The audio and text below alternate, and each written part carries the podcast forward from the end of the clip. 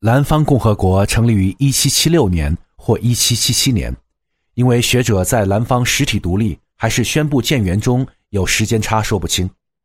而兰方最终亡国的时间就有更多种说法，有说从1885年8月12日荷兰人打下兰方算起，有的说是一八八六年，因为此时兰方实体已亡。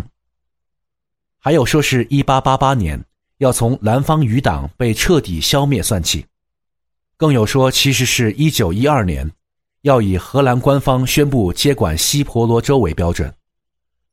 如果说这些时间没有统一的说法就算了，甚至关于罗芳伯去世的年份都有两种说法。国家广电总局中国国际广播出版社《海外华侨南洋篇》第二十三页记录一七九五年。罗芳伯去世，而教育部人文社会科学重点研究基地、暨南大学华侨华人研究院、暨南大学出版社《清代华侨在东南亚》一书中第四百八十七页写的是一七九三年罗芳伯去世，这让我们调查起来很崩溃。大师之间学术互相撕就算了，连官方出版的资料里如此一个重要人物的死亡时间记载都不相同。他在这里曾经成立了一个公司，后来他年纪大了，身体不好，就死在了这里。他的后人把他葬在这里，并为他立了墓碑纪念。罗芳伯的去世并没有让南方共和国结束，他还继续在历史舞台上完成了自己的历史使命。有资料显示，罗芳伯去世前希望满清能够收下这片海外的国土，但遭到了拒绝。如果是真的，对此我们推测有三种可能：一，罗芳伯想家了，人之将死，想入故土为安，觉得满清入关统治时间已长，华夏为重，方伯只想回归；二，罗芳伯担心南方的未来。方伯觉得荷兰的殖民迟早会让南方灭亡，他希望能有大清给其撑腰。三，卧底进入大清，继续天地会，下一盘更大的棋。综上所述，我们想问您两个问题：一，你认为罗芳伯是天地会的人吗？二，你认为罗芳伯想让南方共和国回归大清吗？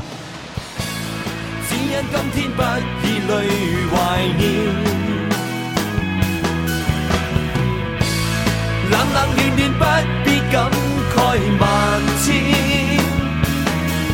可惜你永远看不见，谁待你亦没法填。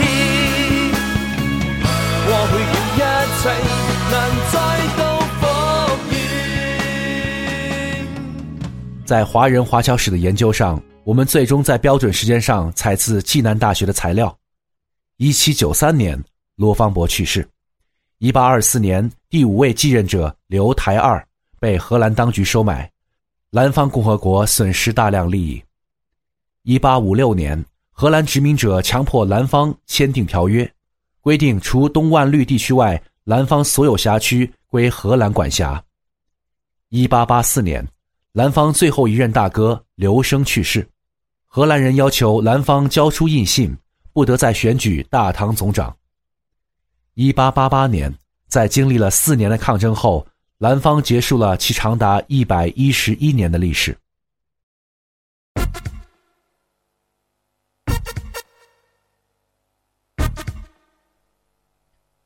我们上面的说法是将荷兰与兰方都看作一个国家。如果换一种角度思考方式会有不同。还记得一开始我们提到的吗？西婆罗洲就是一个创业孵化器，强者生存，适者生存。荷兰和南方都是公司，这是公司的力量角逐。荷兰有荷兰东印度公司，人们出资买股。西方的法律允许去国外建立公司。还会对你的远航做出资金上的支持，并建立贸易网络。所以，荷兰有更好的工具、枪支和船只。当他们把这些力量集中起来，他们的社会经济组织会迸发出巨大的能量。在市场上，荷兰拥有更先进的资源优势，整个国家就是公司，这让国土面积小的荷兰充满了爆发力。荷兰东印度公司是具备国家职能，向东方进行殖民掠夺、垄断贸易的商业公司。它也是世界上第一支采用 IPO 融资的公司，允许私人出资买股，哪怕是几百元都会记录在案。成立于一六零二年的荷兰东印度公司，当时 IPO 市值已高达七万亿美元，这和南方的天地会香火钱完全不是一个等量级。对荷兰人来说，这就是生意，而蓝方公司这个华人组织最大的 bug 就是无法真正的转变为公司组织，在市场上的竞争力。逐渐失去优势，原本可以作为荷兰公司产业链中的一环，可现今也没有必要存在了。兰方公司的消亡是因为它无法和以前一样生产那么多黄金，而导致债务堆积。所以荷兰人说，等这个人死了，公司就倒闭，然后就解散掉。兰芳在婆罗洲的生存天平被打翻，荷兰人不需要兰芳了，他们要接管这片土地。再加上罗芳伯去世，苏丹不是兄弟，大清更不会管他们。为了了解更多的客观细节，我们来探究一下荷兰莱顿大学图书馆与荷兰国家档案馆中的资料。荷兰人清晰地记录下兰芳的衰败与灭亡。荷兰莱顿大学图书馆收藏了一封兰芳写给荷兰人的信。记录显示是1854年9月26日，内容为：之前因为您的命令吩咐我们，各侵犯务必留心寻访捉拿，现在又抓到一个叫做钟炳的人，特地随此信让人押解到您这里。我们可以从信中的口气与身份之间的对比，清晰的发现荷兰人。与兰方之间的关系。当荷兰人不断进逼兰方势力时，其实兰方共和国并没有做出什么实际的抵抗。这些华人本来就是去海外做生意的，毕竟这个所谓的国家没有给他们那么多情感上的背负，这是可以理解的。但最重要的是，早在1740年，荷兰人曾经屠杀大量华人，发生了红溪事件。这让华人的心中对于抵抗荷兰人充满了心理阴影。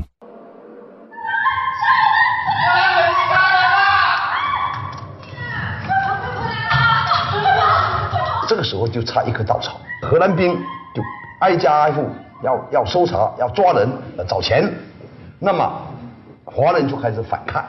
反抗呢，那么那个谣言这个时候就起来了，荷兰人要屠杀所有的所有的华人。那我们不反抗，可能是死路一条。他紧张了，他紧张的看着华人可能有有有有有反抗的这个这个趋势，他先下手为强。在心理上放弃抵抗的兰方，准备要接收荷兰人的统治。荷兰国家档案馆记录下殖民当局的这段历史。一八八五年八月十二日。荷兰官员走进南方的大殿，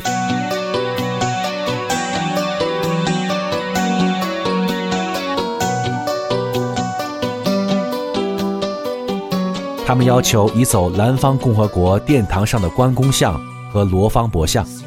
这一下彻底激怒了华人最后的尊严。兄弟之约不得违背，友情岁月刀光剑影，关公和大哥。都不能碰。于是，蓝方激烈抵抗荷兰人，杀死了入主坤甸的首位荷兰官员，但最终因为实力悬殊差距太大，在1888年，兰方最终结束了自己的历史使命。来忘掉错对，来怀念过去，曾共度患难日子，总有乐趣，不相信会绝望。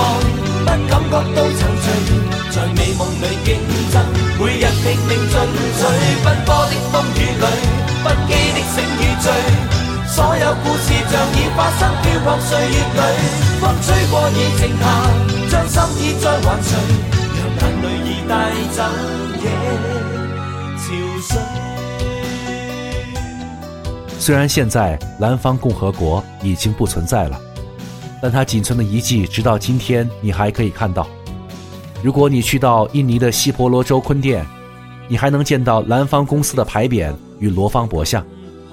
罗芳伯与南方的历史也很少有人知道了。我们致敬华人下南洋的生存，他们的努力开拓了一片新的家园，直到今天，他们还是这样。保留下我们文明里最执拗的善良与坚强。这就是我们近代史嘛？近代史是一个东西文化交流的，就扩大跟人类的问题、人类交流的问题了嘛？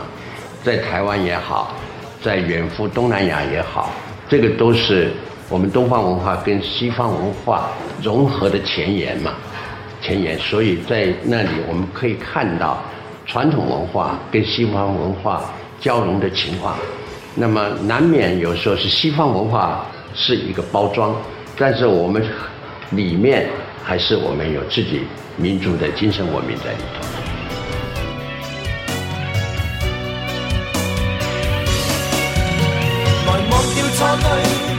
怀念过去，曾共度患难日子，总有乐趣。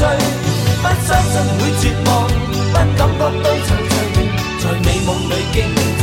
每日拼命进取，奔波的风雨里，不羁的醒与醉，所有故事像已发生，飘泊岁月里，风吹过已静下，将心意再还谁？让眼泪已带走。